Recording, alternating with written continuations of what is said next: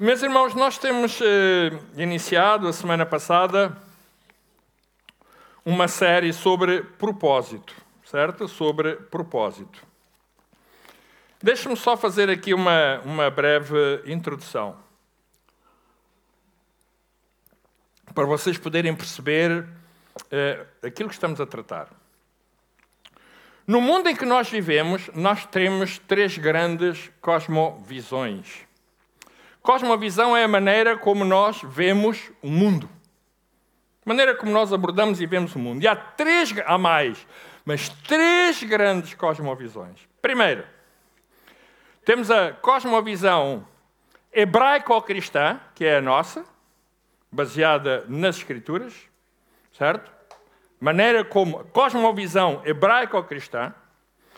Temos a cosmovisão islâmica, a maneira como os islâmicos veem o mundo. E temos uma outra terceira cosmovisão, que é a cosmovisão humanista. Certo? Cada uma destas cosmovisões tem uma perspectiva do homem, do mundo, da sociedade, da família e do homem em si. A acrescentar de que a hebraico-cristã e os islâmicos têm um ponto comum: é que eles acreditam em Deus. Mas os humanistas não. Os humanistas não acreditam na criação, não acreditam em Deus. Eles acreditam que tudo o que tem a ver com o mundo em que nós vivemos está centrado no próprio homem. Os humanistas acreditam, não é, que tudo aquilo que nós temos, tudo que está ao nosso redor, está centrado em ti. És tu que és autossuficiente para gerir, governar o mundo em que tu vives e a ti próprio. Todas as tuas decisões são centradas naquilo que tu achares o melhor para a tua vida. Na hebraica ou cristã e na islâmica não é assim. Eles acreditam, certo? Que, de facto, o mundo é criado por Deus e tudo aquilo que tem a ver com aquilo que é a nossa postura na vida está relacionada com aquilo que é a vontade de Deus. Certo? Quer na islâmica, quer na hebraica ou cristã. Agora, há diferenças grandes de valor, certo, entre os islâmicos e os hebraico-cristãos. Sobretudo quando estamos a falar de fundamentalismos, certo? E eu, não estou a meter aqui os fundamentalistas, não estou a meter aqui uh, aquela, aquilo que nós vamos vendo por aí dos fundamentalismos, uh, uh, quer cristãos, porque também os existem, certo? Quer, quer islâmicos. Mas a grande diferença, e agora eu vou retirar o islamismo, vou só colocar o hebraico ou cristão e vou colocar o humanismo. Nós vivemos permanentemente, todos os dias, Tu, quando abres, quando ligas a tua. Abres, não, isso era antigamente. Quando, quando tu ligas o teu comando da televisão, tudo aquilo que tu vês, tudo o que tu estás a ver, é uma perspectiva humanista. Tudo. Quando os nossos filhos vão à escola, é uma visão, é uma cosmovisão humanista. Tudo o que eles aprendem é na perspectiva humanista. Certo? Na perspectiva humanista. E nós vivemos nesta concepção destes dois, destas duas cosmovisões, destas duas formas de se ver uma. Uma onde nós temos, e é Deus que traça as balizas, é Deus que traça uh, todos os conceitos a partir dele e tudo se consuma nele, e uma outra em que é o homem, certo? É o homem, não há Deus, Deus está fora disto é um homem. O homem é o centro do universo. O homem é a causa de todas as coisas. A origem é a causa. Tudo começa e tudo termina no homem. E são coisas antagónicas, são coisas opostas. Numa, na humanista, o homem é senhor de si mesmo. Na hebraica cristã, tu não és senhor de nada, só Deus é senhor. Tu és uma criatura apenas.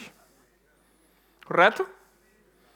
E nós uh, movimentamos-nos nisto. Os livros que tu lês, as revistas que tu lês, os programas de televisão que tu lês, os filmes que tu vês, uh, tudo, toda a cultura que tu vês, os programas de rádio, tudo está influenciado, absolutamente influenciado por uma visão humanista. Sem Deus, o homem é o centro de tudo. Mas é que por trás da cosmovisão humanista há muito dos conceitos filosóficos gregos, do hedonismo. O hedonismo é uma cultura filosófica que coloca o prazer acima de tudo. Tu vives procurando o prazer. O prazer é algo que te vai dar felicidade. E é através do prazer que tu tens o direito de ser feliz.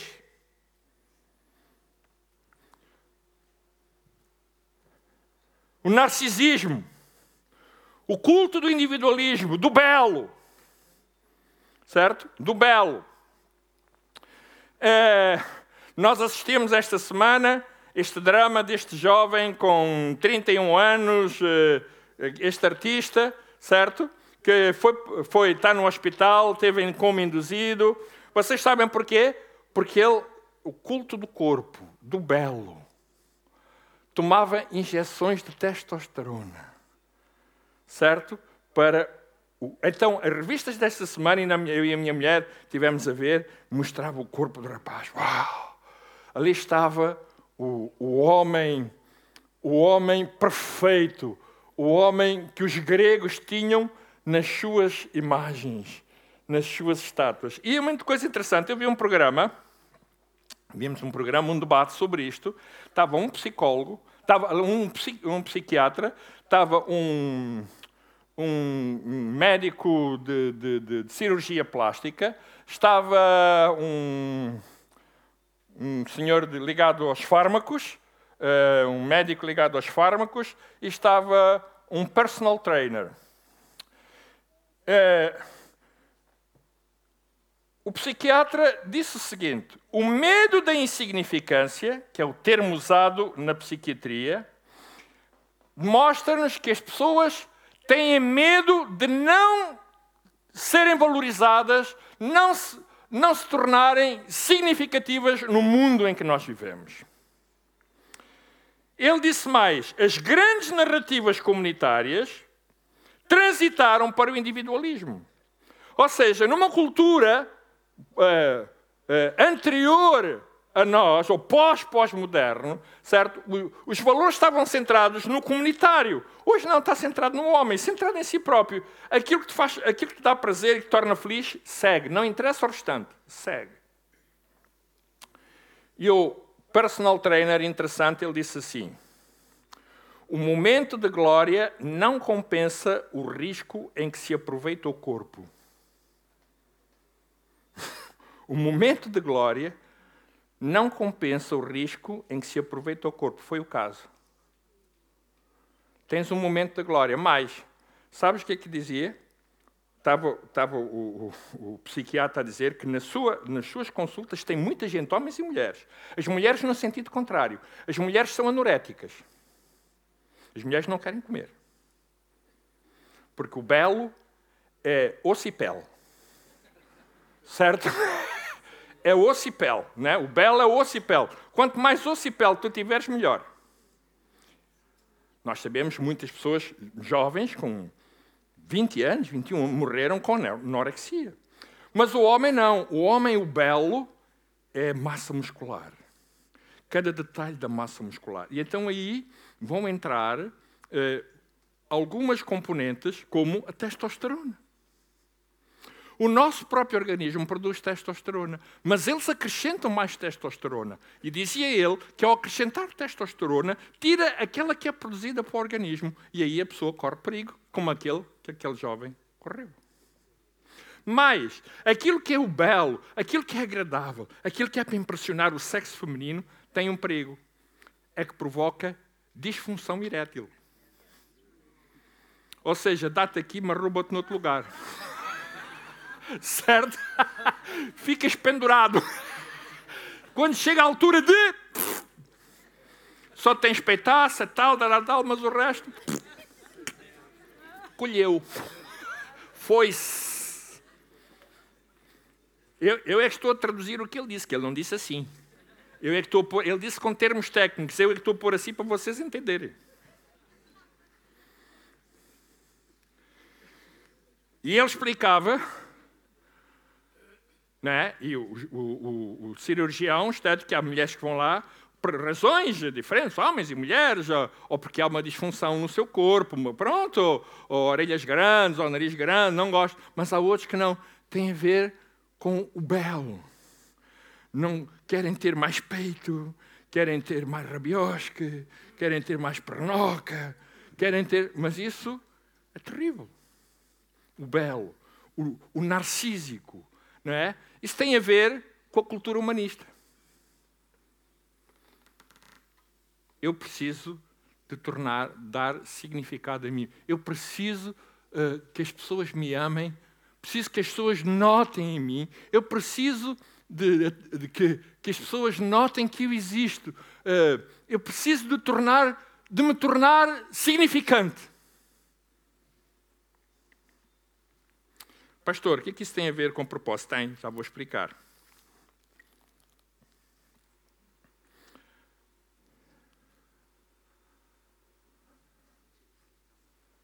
Hã? Não, não é pilha nada. Ah, já está. Espera aí. Está ligado. Vê lá, Roger, faz favor. Tá assim, agora é que está ligado? É? Vê lá. Tá? É, ok. Volta lá atrás, faz favor. Ok, obrigado. Então, dentro de uma perspectiva hebraica ou cristã, e é nisso que vamos falar, nós precisamos ali, o, o, o, o, que está ali, o título é Seis Princípios que Regem o Nosso Propósito. Eu disse a semana passada que o propósito tem a ver com o sentido existencial. A razão pelas quais as coisas são criadas, certo? Por exemplo, uma cadeira, não é? Uma cadeira é criada para quê? Para que uma cadeira é feita? Para sentar. E se eu me puser de pé? O que é que acham? Serve? Serve, mas não é o propósito. Certo? A cadeira é para me sentar. Se eu fizer isto, ela serve, mas não é o propósito. Estou a estragar a cadeira. E mais, posso cair e aleijar-me certo? E nós vivemos entre o, o, propósito e o serve. Epá, não é, mas olha, dá jeito, certo? A, a nossa vida, né? Uh, epá, olha, não é, ok, tudo bem, mas olha, epá, sabe bem, dá jeito, olha. É, uma, é o chamado utilitarismo, correto? Utilitarismo, epá, ok, olha, dá jeito, vamos usar, não é? Não é assim? Pronto, dá jeito, vamos usar. Então, eu quero falar-vos isto foi o propósito das coisas. E eu quero falar-vos, explicar, diz assim, seis princípios que regem o nosso propósito. O que é o princípio? É, princípios, diz, eu fui ao dicionário, né? eu fui, a, fui ao dicionário, e diz que o princípio é a origem das coisas. Princípio, não é? A origem das coisas. Sabe, é interessante pensar que o princípio tem a ver com o, a essência da razão pela qual aquilo foi criado, é o princípio. Certo? É o princípio das coisas. Mas há mais. Os princípios, também diz lá o dicionário, que tem a ver com a nossa conduta, com a nossa ética. Princípios não tem a ver só com a origem, com a essência, mas também é aplicada à nossa ética. Por exemplo, vou dar aqui um exemplo. Quando a Bíblia diz que nós devemos honrar pai e mãe, é um princípio, porque tem a ver com a nossa conduta. É o princípio de honra. Honrar o nosso irmão, honrar. Quando a Bíblia diz que é para nós honrarmos o nosso irmão, é um princípio, é um princípio ético, é um princípio comportamental. Correto? E a Bíblia tem. A Bíblia, estamos a falar da visão.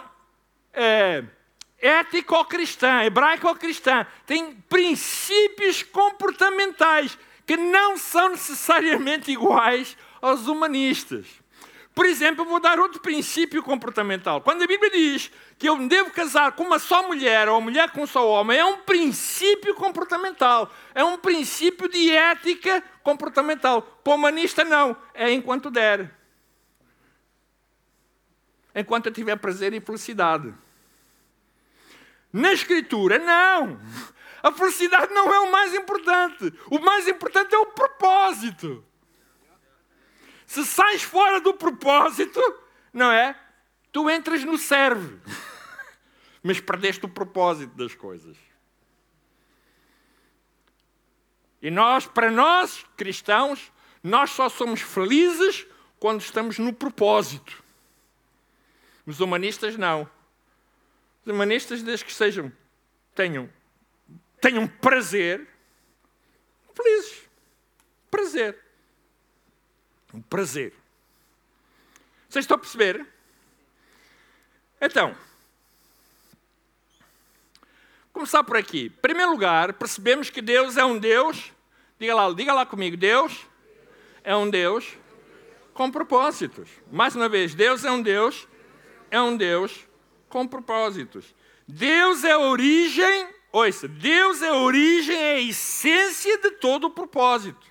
Tem a ver com a criação da humanidade. Não é não é, uh, vamos lá ver, o humanismo não. O, o humanismo, o homem, ele é a essência é, só, não é Deus. E aqui não, Deus ele é, ele é a fonte. Não há homem sem Deus. O, o Raja estava a falar, não há homem sem Deus. Para o humanista não, é só homem, não há Deus. Para o humanista sim, há homem sem Deus. Para o hebraico cristão não, não há homem sem Deus. Vocês estão a ver a diferença? Então, significa isto que isto pauta, molda todas as coisas que nós vemos e fazemos na vida. Tudo. Em, Gênesis, no capítulo 1 e no versículo 1, diz assim: começa assim, no princípio. Interessante. É assim que começa. O primeiro versículo da Bíblia começa por dizer assim: no princípio, ou seja, no início, na essência das coisas, e diz assim: No princípio criou Deus os céus e a terra. É o primeiro versículo. Certo? No princípio criou Deus os céus e a terra. No princípio, ou seja, na origem. Na essência das coisas está Deus. E é isto, e isto vai marcar a Bíblia toda. Se tirares este versículo, tu vais perder a visão, a cosmovisão de todo o resto. No princípio, na origem, no início. E, e, e no, no, livro de Apocalipse, no livro de Apocalipse, Jesus diz assim: Eu sou o princípio e o fim, o alfa e o ômega. Não é? Ou seja, termina como começou, no princípio. Criou Deus os céus e a terra. Aqui está outro princípio diferente do humanismo. A Bíblia diz ali assim: pela fé entendemos que os mundos foram criados pela, aqui é pela palavra de Deus. Pela, diga lá, no princípio, cá está, né? pela fé entendemos, estamos aqui a falar, em, pela fé, diga lá comigo, pela fé entendemos que os mundos foram criados pela palavra de Deus. E esta é outra coisa que colide com o humanismo, porque no, no humanismo isto não existe. Pela fé. O que é isso pela fé? Pá, está, não está. Ó oh, Carlos, vem cá, ajuda cá a meter isto, isto está a saltar. Isto parece o Sporting ontem a jogar futebol. É, da... Chega cá, pá, faz favor, aperta-me lá isto aqui. Foi uma boca que eu mandei hoje. Vocês gozaram comigo a semana passada? Põe-me lá aqui, faz favor. Que. Aqui está, está solto, pá. É? Está encaixado? Aperta mais, pá. Minha mulher também aperta comigo. O que é que tu pensas? Vai lá. Tá? Ok, pronto, obrigado. Então, parem bem. Pela fé, entendemos, é pela fé. Pela, diga lá, pela fé. Eu quando dava aulas, eu quando dava aulas, os meus colegas diziam-me assim: "Ó oh, Carlos, tu por acaso és capaz de me provar como é que Deus criou todas as coisas? Como é que há Deus?" Eu disse: "Olha, eu não provo nada." Não consigo provar. Porque é pela fé tu tens o entendimento. Estás a perceber? É pela fé que tu tens. Ou, tens, ou, ou é pela fé, então ninguém vai provar nada. Ou, ou, ou, tu aceitas pela fé, ou então ninguém prova nada. Correto? Ou, ou é pela fé, tu não vais entender nada. Porque há pessoas que querem entender para ter fé. Jamais. Agora, se tu, tu tens fé, tu vais entender. Há uma diferença. Vocês, vocês estão a ver? As pessoas que querem entender para ter fé nunca vão lá chegar, porque é impossível. Mas quando tu tens fé, tu entendes. Está certo? Vocês estão a ver a diferença? Por isso é que aqui está a dizer, pela fé, entendemos na cultura, oh, na forma, na cosmovisão hebraica ou cristã, nós só podemos entender as coisas criadas através da fé. Só através da fé. Ai, por isso é que isso. Ai, mas como é que é possível? Eu não sei. Pela fé. Os meus colegas perguntavam: Olha, tu também acreditas na Trindade? Acredito. Tu és capaz de me explicar a Trindade? Não, não sou. Porquê? Olha, é pela fé. Eu nunca vou conseguir. Pela fé, diga lá, pela fé. Mais uma vez, pela fé. Em Efésios. Tenho que voltar aqui atrás. Ok, não, é aqui. Peço desculpa. Diz assim, em Efésios 1, 9 a 11, desvendando-nos o mistério da sua vontade. Interessante. Olha, uma coisa importante é que para os humanistas não há mistérios. Tudo tem que ser explicado de uma forma racional e científica. Para nós cristãos, fé e mistério sempre andam presentes. Há coisas que tu nunca vais conseguir explicar. Há coisas que tu se não for pela fé, tu nunca vais conseguir entender. Não vais. Como é que vamos conseguir entender? Tu nunca viveste na tua vida situações que tu não entendes, na tua relação com Deus, que tu, tu dizes, eu não percebo porque é que isto está acontecendo na minha vida. Nunca entendeste? Nunca, nunca questionaste isto? Olha, isto aconteceu, pá, porquê? Porquê isto? Olha, olha, é mistério. Tens, tens que relacionar isso com a fé. Mistério e fé. Aliás, deixa-me dizer assim: não há fé sem mistério, nem há mistério sem fé. Diz assim: desvendando-nos o mistério da sua vontade, segundo o seu beneplácito que propuser em Cristo, de fazer convergir nele, na dispensação da plenitude dos tempos, todas as coisas, tanto as do céu como as da terra.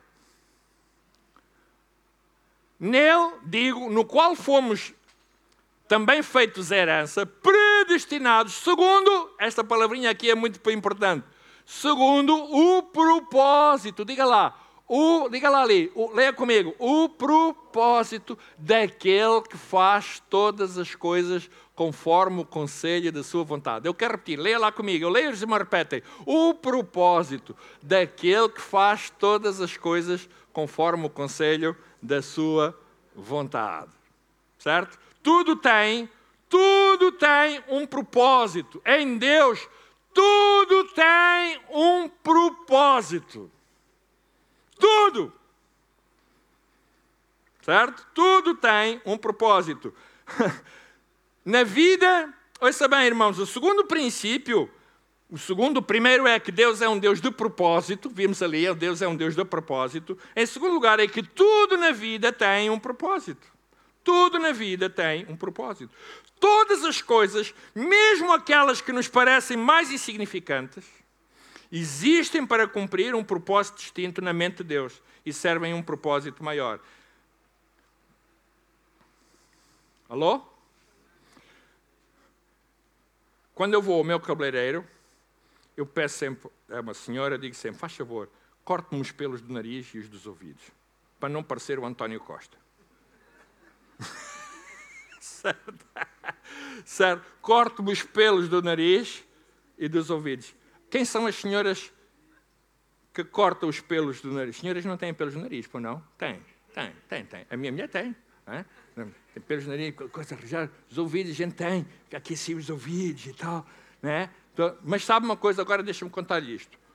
Pelos nos ouvidos ou pelos no nariz não é belo, pois não, não é estético mas tem um propósito. Sabe qual é? Filtra as impurezas que respiramos e aquelas que podem entrar para os ouvidos. Não é belo, mas tem um propósito. Alô? Certo? Lá no ginásio eu vou, os irmãos sabem, eu vou ao ginásio. é? Eu já sou velho, já tenho 63 anos, mas tem aquela malta nova, leva lá a coisa, pá, tudo a depilar, aquilo tudo tudo, tudo a depilar, tudo coisa, tirar os pelos e tal, tal, tal tudo. Só os que têm pelos lá é tudo pessoal da minha idade. Já com netos. Se a gente chegasse a casa sem pelos, a mulher não ia acreditar nem os filhos, nem os netos que a gente tinha lá.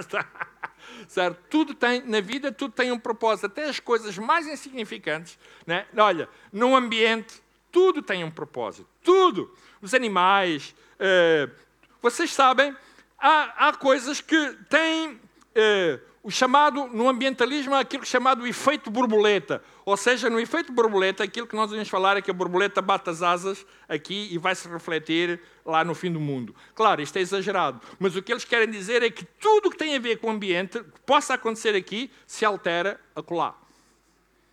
Tudo. Deus não criou nada, ouça bem, Deus não criou nada para ser belo embora tudo que criou tenha beleza. A beleza em si mesmo não é um fim. Correto? A beleza só é beleza quando ela tem um propósito. Ela não é um fim. E o problema é que o humanismo, o humanismo coloca a beleza como um fim, coloca o estético como um fim. Certo? Dizer, pai, quero, eu quero ser belo, eu preciso. Daí o, o, o culto da filosofia grega, o narcísico, não é? o homem belo, que é um fim em si mesmo. Na cultura hebraica ou cristão, não. Ser belo, a estética não é um fim. Deus, Deus faz coisas com estética, por favor, entendam bem. Mas não é esse o fim. Não é esse o objetivo. A terceira coisa, o terceiro princípio, é que nem todo o propósito é conhecido. Interessante. No livro de Deuteronômio, diz assim: O Senhor nosso Deus tem segredos que não conta a ninguém, mas estas palavras que revelou são para serem conhecidas e obedecidas por nós e por nossos filhos para sempre. Olha, isto é muito interessante. Diz assim: O Senhor nosso Deus tem segredos que não conta ninguém. Tem, ó, vamos por assim, tem mistérios que não conta ninguém. Certo? Mas estas palavras que revelou, aquelas que estão na, na palavra de Deus, são para serem conhecidas e obedecidas por nós e por nossos filhos para sempre. E cá está. A questão é, a questão aqui é no obedecer, não é no entender. Deus não te está a pedir para tu entenderes. O que Deus te está a pedir é para tu obedeceres. Certo? Porque nós, na concepção, é, na cosmovisão humanista, nós ensinamos os nossos filhos a fazerem as coisas por entendimento. Mas às vezes nós precisamos ensinar os nossos filhos a fazerem coisas por obediência, porque a obediência vai trazer posteriormente entendimento. Há coisas que nós não temos suficientemente nem maturidade, nem capacidade para entender. Vocês sabem, explicar à minha netinha como se gera uma casa não faz sentido. Podes fazer os bonecos todos, ela nunca vai entender. Sabem porquê? Porque ela não tem maturidade para poder entender. Explicar uh, a uma criança, explicar ao meu titico quando entra no hipermercado, porque é que não pode levar os doces todos, é impossível. Certo?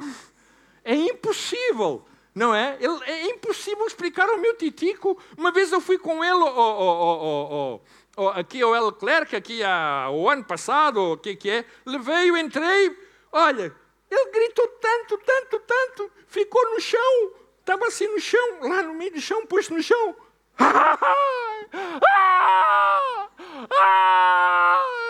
Eu, eu fugi, desapareci, certo? E estavam, passaram assim os senhores, olhar, olhavam para. E eles à procura ver se viam quem era o camarada responsável. E eu, assim, no fundo do outro corredor, a olhar, a ver. E ele, ah, ah, ah. Porque, eu, não dá para explicar. Como é que tu vais explicar a uma criança que os doces não é para comer todos? O que é que tu fazes?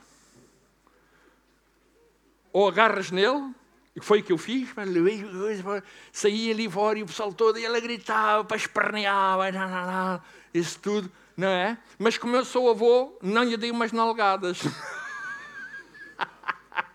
Se fosse pai, dava.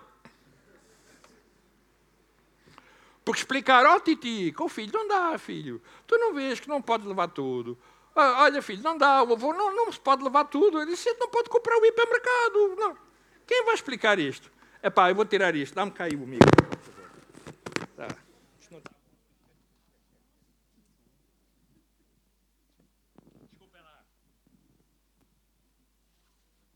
A tecnologia hoje falhou aqui desta.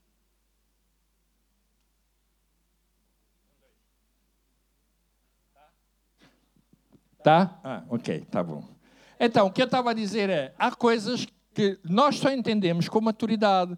Há coisas que Deus só nos explica com maturidade. À medida que vamos crescendo, nós vamos entendendo coisas. Mesmo no início das coisas, do início da nossa fé, quando eu, há 40, ouça bem, há 43 anos, quando eu me converti, eu não, não entendia. Não percebia. Porquê? Porque não tinha maturidade. E não valia a pena estar a pedir a Deus que me explicasse, porque eu não ia entender. No longo do tempo, no percurso, eu, uau, é verdade, isto assim, uau, fantástico, uau, epa, puf, muito bom. Tem a ver com isso.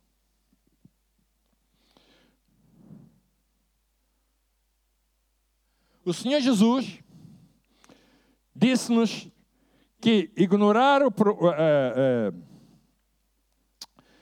desculpem, tenho que voltar aqui atrás. Peço desculpa. O facto de nós não conhecermos o propósito não significa que nós não o tenhamos, não é? O facto de não conhecermos, há pessoas que não conhecem o seu propósito, mas não significa que não o tenham. O que precisamos é, muitas vezes, de perceber que Deus tem um propósito e de buscarmos esse propósito para a nossa vida. Esse significado, não é? Milhões de pessoas, ouça bem, milhões de pessoas vivem hoje sem, no entanto, conhecerem o seu propósito. Eu tenho aqui um livro que eu leio, que faz parte do Ministério Celebrando a Restauração, que é de um. faz parte, ou seja, nós usamos no Celebrando a Restauração, que chama-se Coração Ferido, que é de um psicoterapeuta chamado Dickens. Dickens. Este livro está esgotado, Dawkins diz assim. Ele diz assim: de acordo com muitos, cultos, com muitos estudos, estudos, peço desculpa, ele é um psicoterapeuta, de acordo com muitos estudos, menos, ouça bem, menos de 3% de todas as pessoas têm um propósito específico e uma meta na sua vida. Sem ele, propósito, somos como um barco sem leme as tempestades da vida nos atingem, fazendo-nos balançar de um lado para o outro como uma rolha, sem saber para onde iremos parar. Para as pessoas que têm um propósito e uma meta, as tempestades podem golpeá-las um pouco, mas elas sempre retornam à posição. Elas sabem para onde vão e como chegaram lá. Usam todas as circunstâncias, boas ou ruins, como degrau e como uma maneira de se equipar melhor para chegar aonde almejam chegar. Esta é a diferença. É que pessoas que vivem com, sem propósito é, menos de 3, é, é muito mais que 3% para si. Só 3%, 3% das pessoas entendem o seu propósito na vida. E há muitos cristãos que não entendem, não percebem. Eles não sabem o propósito. Até hoje eles não sabem o propósito.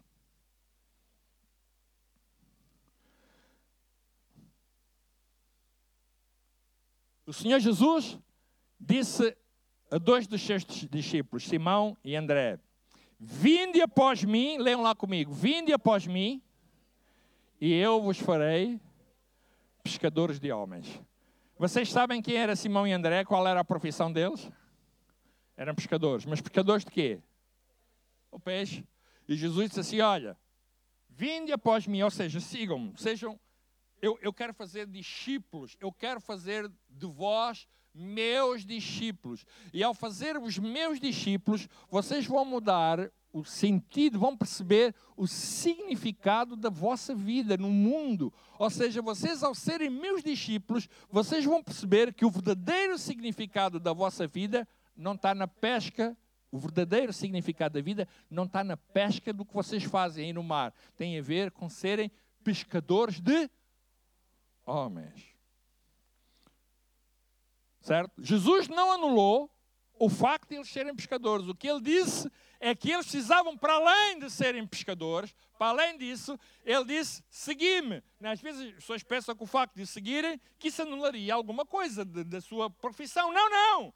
O que ele está a dizer e que está a explicar é que eles iriam encontrar o verdadeiro significado da vida. E quando nós nos tornamos discípulos de Cristo, não apenas crentes, porque um dos grandes problemas das igrejas evangélicas, de um modo geral na vida, no mundo em si, é que as pessoas são crentes, mas não são discípulos. Certo? Há pessoas que se convertem ao cristianismo e só, ou seja, elas adotam a única coisa que elas têm na sua vida e que aceitam é todas aquilo que são as perspectivas uh, cristãs da coisa, mas elas não são discípulas. E uma das coisas que o Senhor Jesus nos mandou fazer foi discipular o mundo. Discipular. Trazer propósito e significado e valor às coisas. O quarto princípio diz-nos que sempre que o propósito não é conhecido, o abuso é inevitável. O que é a palavra abuso?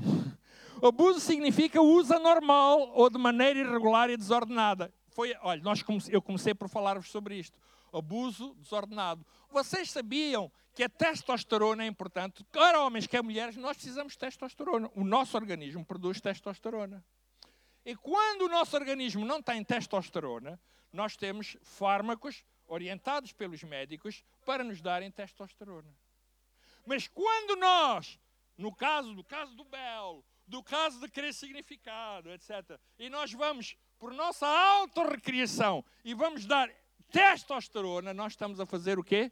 Uso abusivo. Irmãos, vou dar aqui um exemplo, outro exemplo. Sexo é uma coisa boa dentro do casamento. Fora dele, terrível. Na cultura hebraico-cristã. Na humanista, epá, é o que tu puderes. Certo? É o que, no, no, na, na, visão humanista, é o que vier à rede é peixe. Na hebraico-cristão, não. É tua mulher, teu marido. Estão a ver a diferença? Dentro do casamento. Dentro do casamento. Essa é a perspectiva. E por isso as pessoas dizem assim: ah, eu, eu lembro quando eu estava na escola, quando eu dava aulas, eu tinha colegas, não é? Que me desafiavam para, para outras aventuras, e, e eu dava-lhes sopa, e elas diziam-me assim, ai Carlos, tu não me digas que tu és mesmo absolutamente fiel à tua mulher. Sou absolutamente fiel. Não tenho outra hipótese. Absolutamente fiel. Sabem porquê? Porque eu tenho princípios estabelecidos na palavra de Deus sobre honra, fidelidade e amor ao meu cônjuge. Não é o prazer que conta. Eu me lembro uma vez, a minha mulher sabe estas histórias, eu chegava a casa, eu chegava assim, filha, olha, hoje houve uma colega que me convidou para dar uma curva.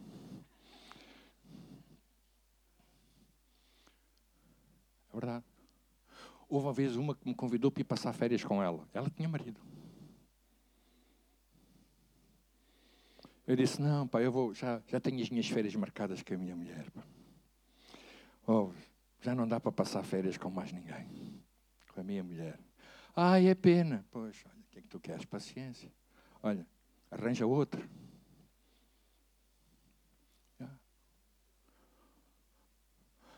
Às vezes há, há pessoas que me mandam, me metem lá no Facebook, aquelas mulheres todas bonitas, todas, todas coisas e tal tudo ali arranjado, tudo XPTO, com tudo no devido lugar. E mandam para mim. Um dia escrevia um, que a minha mulher sabe quem é, escrevia um a dizer assim: Não me tornes a mandar isto. O meu, a minha caixa de e-mails não é lixo. Não é chiqueiro. Não me tornes a mandar. Sempre que o propósito. Eu tenho um propósito certo? A felicidade, veja bem, a felicidade do meu casamento não está no prazer que ele produz. A felicidade tá, do meu casamento está no propósito que nós temos, eu e a minha mulher.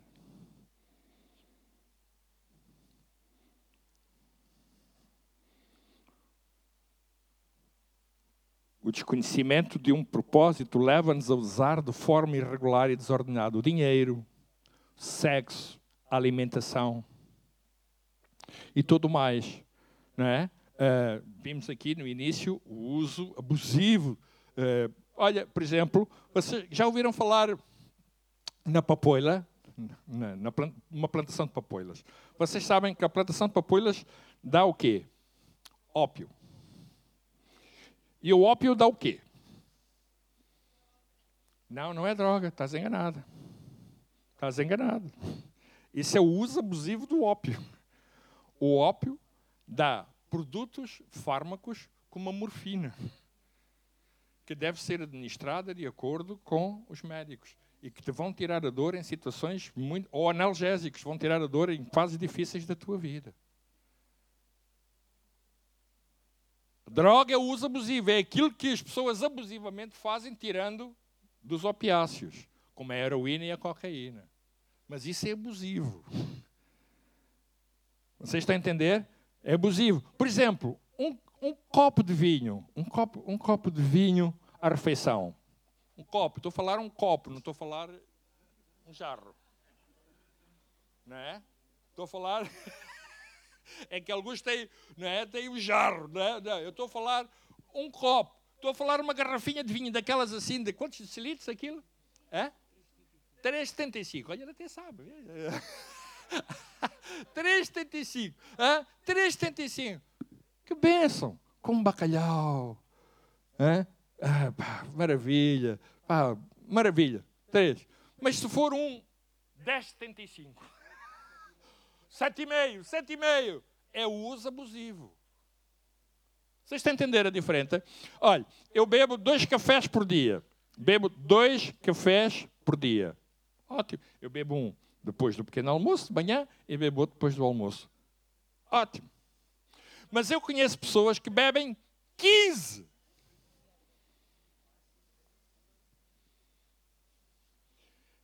E sabem, algumas já me disseram, Carlitos, quando eu não bebo, eu fico toda a tremer. Olha, já está. O vício é uso abusivo. Vocês estão a, eu estou-me a conseguir fazer explicar entre aquilo que é o propósito e aquilo que é o uso abusivo. Ou seja, sempre que o propósito não é conhecido, o abuso é inevitável. Nós somos vítimas de abuso quando alguém desrespeita, desrespeita a criação de Deus. E eu estou a falar na perspectiva ética, na perspectiva da visão ética hebraica ou cristã. Sempre. O propósito do ópio, como eu disse, são medicinais e terapêuticos o desconhecimento do seu propósito ou o uso indevido vai dar à problemática das drogas, claro. É a perversão do propósito. É a tal cena, não é? Que eu corro o risco de. Irmãos, quando nós vivemos sem propósito, nós corremos o risco de viver desordenadamente, conforme eu li, assim, à toa. Ou que calha. Há pessoas que na vida agarram o que calha. Né? Agora é aqui, agora é lá, olha, agora é este homem, agora é aquela mulher, agora é aquela namorada, agora é aquele, agora é aquela, agora é, é desordenado.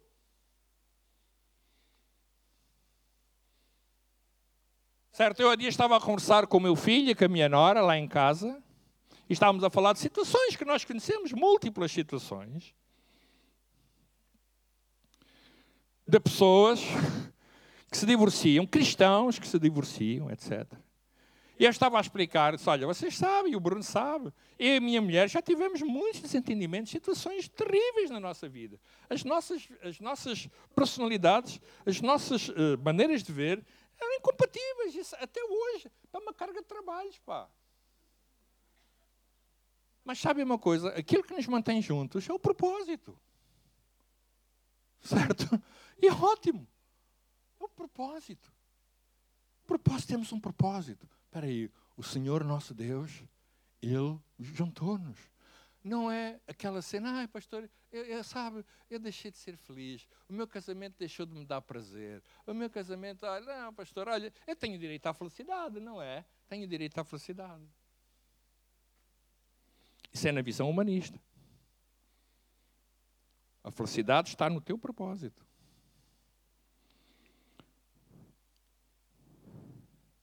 Quinto, para conhecer o seu propósito, nunca pergunta à criatura, mas ao Criador. Ou seja, o maior desastre da humanidade tem sido a sua própria autossuficiência e sabedoria. Aquilo que ela própria, né, as, uh, os conceitos filosóficos humanistas, uh, etc., colocam sobre aquilo que é a sua perspectiva das coisas e que tantas vezes colidem com aquilo que é o Criador. Criador. E então, muitas vezes nós somos influenciados, somos influenciados por literatura, somos influenciados por uh, uh, vídeos, somos influenciados por músicas, somos influenciados por muitas coisas que são anti anti cristãs. Vai contra os teus valores.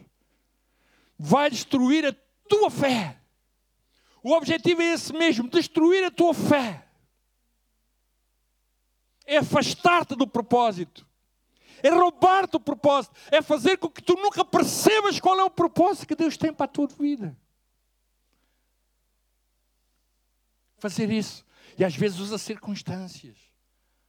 É? Os amigos, a pressão do grupo. Há, há dias no Facebook, uma, uma senhora escreveu-me a dizer assim: Pastor Carlos, olha, eu estou a passar um tempo muito difícil uh, com a minha filha. A minha filha está na escola e ela é fortemente influenciada pelas outras colegas para fazer as coisas todas que não deve fazer, as coisas erradas, etc. Pressão de grupo. Eu já fui professor, eu sei o que é essa pressão de grupo. Pá, tu faz, és o mariquinhas, pá. Tu não tens vergonha, pá. Vamos embora, pá. És o único que não queres ir, pá. Vamos lá fazer assim, vamos lá fazer assado. O quê? Não digas que tu vais ficar a pressão de grupo é forte. Um dia, no Natal, antes do Natal, os professores entravam de férias e entram de férias. E então nós, lá na escola onde eu estava, na tocha, fizemos um jantar de professores. Jantar. Eu fui a jantar, claro. Assim que acabámos de jantar, os professores disseram assim: epá, podemos ir aí a um clube noturno tem lá umas strippers que é um espetáculo. E eu disse assim: Ei, cá o giro não vai, que a minha stripper está lá em casa à espera de mim. Não digas que tu vais fazer essa desfeita. Com muito prazer. Eu não troco nenhuma stripper por aquela que ela tem em casa. Não vou. Não vou. E vocês sabem, éramos para aí alguns 30. Eu não fui. E obriguei um deles a levar-me a casa. Tipo, estava alcoolizado, mas levou-me. certo? Mas levou-me porque eu não fui. A pressão de grupo muitas vezes é forte, né? Uh, para nós sairmos daquilo que é o foco. Não digas, tu vais fazer. Não digas que tu és assim, pá. Tu também és retrógrado, pá. E, né? e a malta jovem muitas vezes não sabe fazer isto. Não, não. Não, olha, querido, eu ontem meti uma cena no meu Facebook e eu pus assim: às vezes é importante e agradável andar em contramão. Certo? Às vezes a gente vê que está aí toda a gente num determinado sentido, toda a bater com a cabeça, a gente vai em contramão, dizer assim: não, não é, aqui não, não, não é por aqui. Eu não. Certo? E vou-vos dizer isto. Eu converti-me quando tinha 20 anos, 20 depois 21. Eu era descrente, portanto, não tinha nenhuma ética cristã, nenhuma. Era, pronto, conhecia Cristo, era, e eu tinha vida sexual com mulheres. Quando eu me converti, acabou. Eu percebi que a minha vida aí mudou. E sabe uma coisa? Durante os três anos eu converti-me com 20 anos. E só quando eu me casei com a minha mulher é que eu tornei a ter vida íntima sexual com a minha mulher. E desforrámos.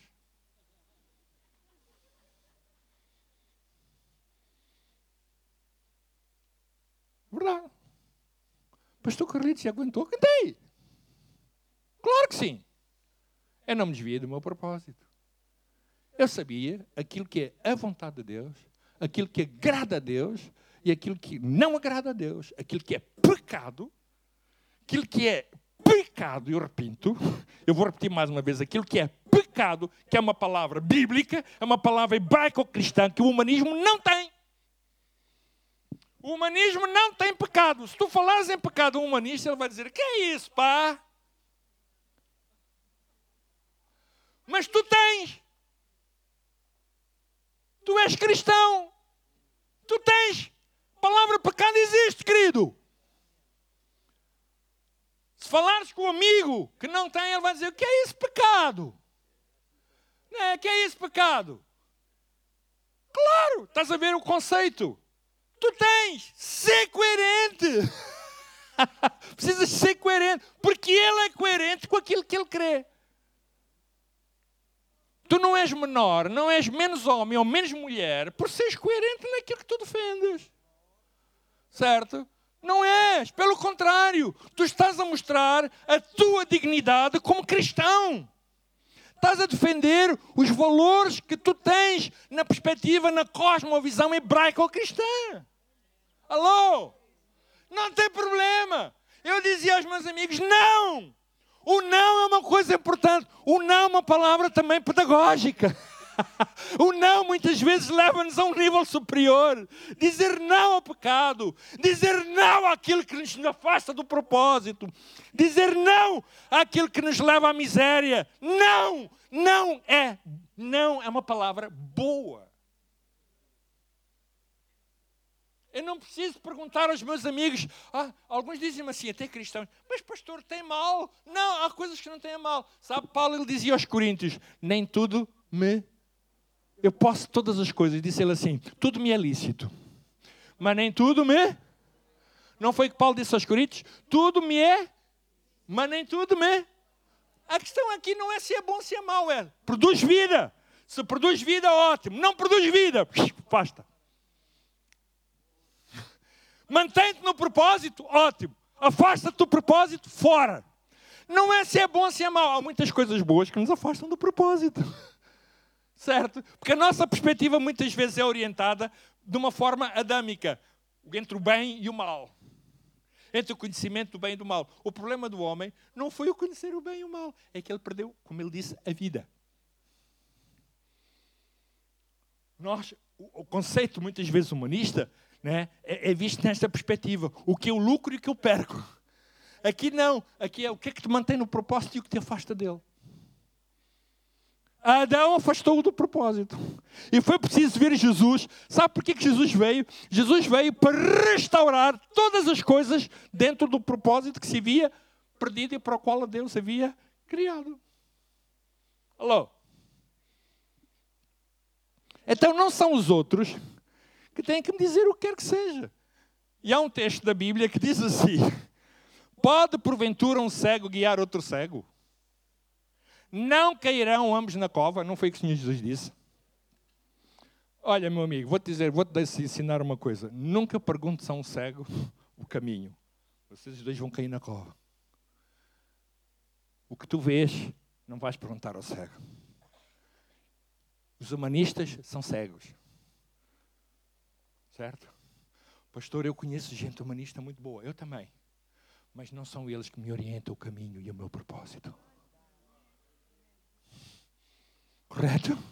Vocês entendem a diferença? Eu tenho, olha, este domingo, este, na quinta-feira passada, eu fui jantar com muitos amigos da minha infância, que não via há mais de 40 anos. E eles acompanham-me no Facebook. E uma, uma das. Surgiram, claro, eles sabem que eu sou pastor, surgiram duas perguntas. Uma, dita por uma pessoa que não é católica, que pôs assim: Carlitos, a minha mãe é católica. Diz que é cristã convicta, mas tem um medo da morte do caraças. Pá. Como é possível um cristão ter medo da morte? Eu pensava que não teria. Eu disse, de facto.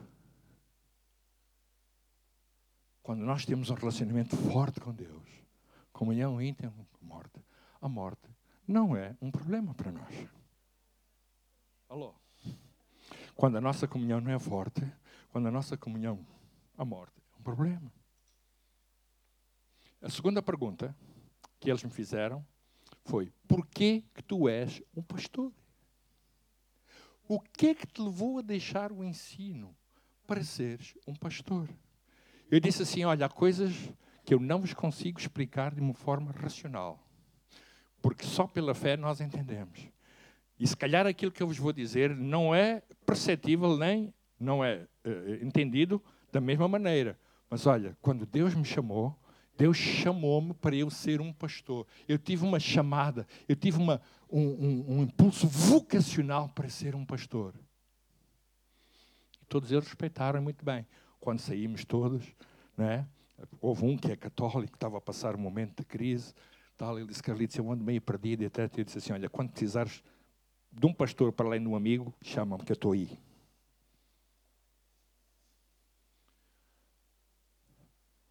Um cego não guia outro cego. Certo? Não procures cegos para guiar a tua vida. E termino. Último. O propósito é a chave da satisfação e realização. Diga lá comigo. O propósito é a chave da satisfação e realização. Quando conhecemos o nosso propósito, sabemos o que fazer, como fazer e por que fazer. É o que dizia aqui Dickens. Tu não andas, tu não, tu, tu, tu não ficas perdido a ir para qualquer lado, não. Tu até podes passar por um momento difícil, e passamos de crise, mas tu sabes, ficas bem focado. Estás bem orientado. Tu sabes para onde estás a ir, certo? Tu estás, ficas ali. O propósito, ouça, ouça bem, isto é, muito, isto é muito importante. O propósito é que dá significado à nossa vida. Como dizia aquele psiquiatra, ele dizia: as pessoas hoje estão em busca de significado. Estão em busca. As pessoas vão aos meus consultórios em busca de significado. Ele disse: vão ao meu, uh, vão à procura de busca de significado busca. Elas precisam de significado, elas não têm significado. Se nos separarmos do nosso propósito, se nos separarmos, se nos afastarmos dele, a vida, a nossa vida, a tua vida será superficial. E tudo aquilo que acontece na tua vida será mais importante que todas as razões principais e que estão relacionadas com o propósito de Deus para a tua vida qualquer coisa que possa surgir é mais importante. Porquê? Porque tu não conheces bem o propósito. Então, qualquer coisa tu trocas. Foi um pouco como Isaac e Esaú. Não é? Por causa de um prato de lentilhas. Não é? Repare bem, Esaú era o primogênito, era ele que tinha o direito de primogenitura, de bênção. Mas Esaú, ele não percebeu o propósito. E ele trocou o propósito por causa de um prato de lentilhas, por causa de uma refeição. Como dizia aquele rapaz, não é? O, o, lá do ginásio,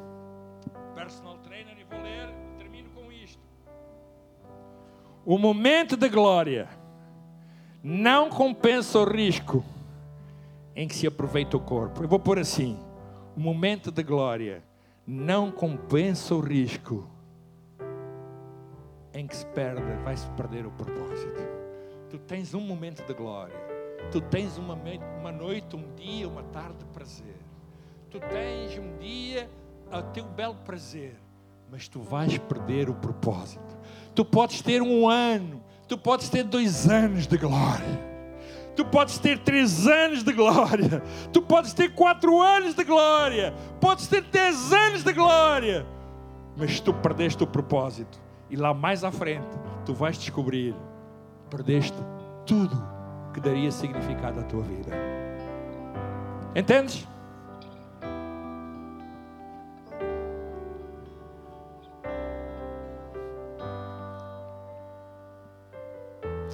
Chega de pé.